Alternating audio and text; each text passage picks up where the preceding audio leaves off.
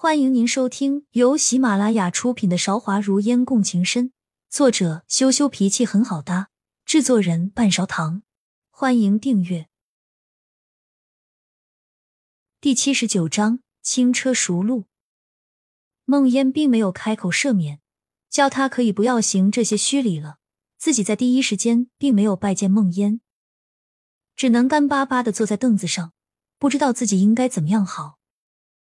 良久，孟烟见欢结余久久没有反应，说一句：“既然皇上没有让本宫行礼，欢结余的礼也免了吧。”那边的赵韶义皱起了眉毛，见欢结余还是没有反应，有些不悦了。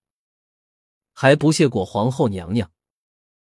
欢结余脸上挂起尴尬的笑容，说：“臣妾谢过皇后娘娘。”他的腿点在地上一动也不动。赵少义这摆明了就是来找孟烟的，现在孟烟回来了，也没主动说要走，这样孟烟就有点费解了。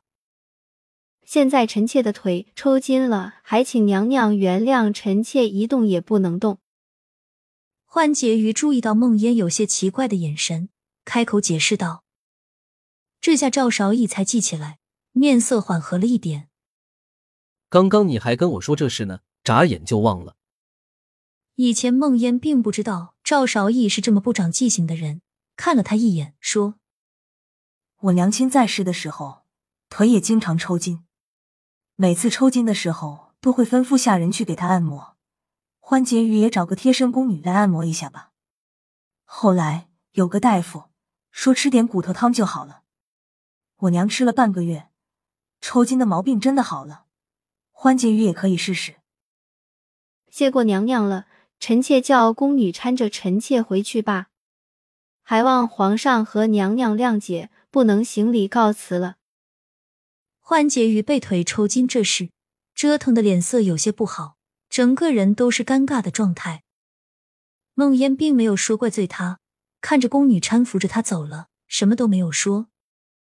他刚刚走，赵韶义就把梦烟抱到了腿上，张嘴就要亲过来。旁边的宫女那时还在。梦烟有些害羞，推开赵韶义的脸说：“旁边还有人呢。”赵韶义也不再靠近，说了一声：“你还是第一个敢拒绝朕的人呢。”这话有点不对味，梦烟有些吃醋了，说：“皇上这是怪臣妾没有皇上其他那些妃子，千娇百媚，百依百顺了。”赵韶义没有回答梦烟的问题。转头吩咐旁边的宫女们：“你们先下去吧。”皇上有命，旁边的人是刻不容缓，十分有秩序的撤退。等他们都下去了，梦烟还是有些不开心，揽着赵韶义的脖子没有说话。赵韶义托起了梦烟的下巴，让她看着自己的眼睛说：“吃醋了。”他的手刚刚放开，梦烟就转开了头说：“没有。”又喜欢口是心非。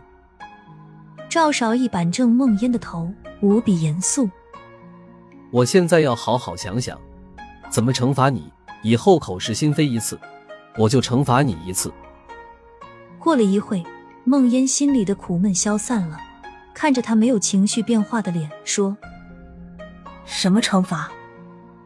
赵少义轻声窝在梦烟的耳边，轻轻说了一句话。梦烟的脸瞬间红了起来，捶了赵韶义一下。三哥，你真坏！听到那句“三哥”，赵韶义停了下来。梦烟趴在赵韶义的胸口，乖乖叫了一句：“三郎。”一番云雨过后，赵韶义老早就吩咐好了准备沐浴。梦烟昨晚身上就一直黏糊糊的，只是太累了。早上又要一大早就起床去长宁宫。皇后沐浴的地方还是和其他人不一样的，挖了一处温泉，引来热水，看起来就觉得很舒服。梦烟踩了下去，旁边的人都很识相，没有人守在旁边，仿佛知道梦烟沐浴的时候不喜欢别人看着这个习惯。但是刚洗了没多久，赵韶义也跟着游了下来，梦烟当下就傻眼了。三郎，你怎么也来了？赵少义靠在浴池旁边，冷着脸说：“我怎么就不能下来？”没有，没有。梦烟见他下来的那一刻，眼睛瞪大，都语无伦次了。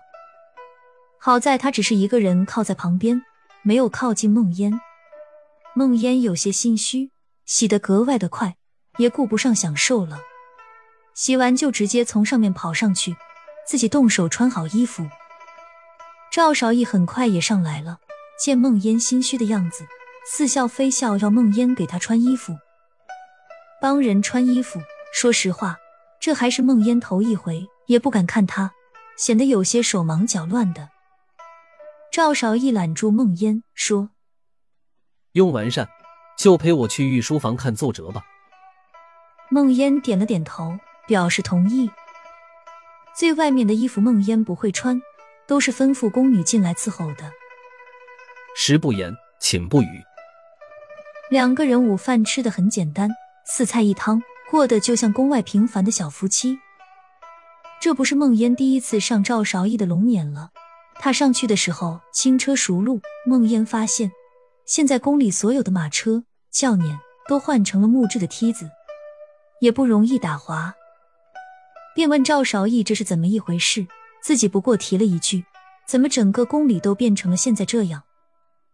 朕从小就是这样的规矩，听你这么一说，才发现不妥，所以就改变了法令。赵韶义这个时候已经在看奏折了，头也没抬，分心和梦烟解释：“以后你要是没事，就自己主动来御书房来找我，不要等我去接你。”赵韶义又说。孟烟点了点头，并没有觉得有什么。旁边的宫女们听到了两个人的对话，却觉得不可思议。赵少义出了名的不近女色，这一次居然主动要求孟烟去陪他。其实待在御书房还是很无聊的。赵少义有看不完的奏折，根本没有空理会孟烟，他只能坐着随便翻几本书来看。刚开始没有找对地方。觉得都是一些看过的书，后来才发现后面有很多自己没有看过的，倒是看得津津有味。到了晚上，赵少义本来要留梦烟在这里用膳，几位御史大夫前来觐见，看起来有重要的事情想要商量。梦烟就回自己宫，等赵少义忙完了再过来。亲爱的听众朋友，本集已播讲完毕。欢迎您点赞、评论、订阅专辑，下集更精彩。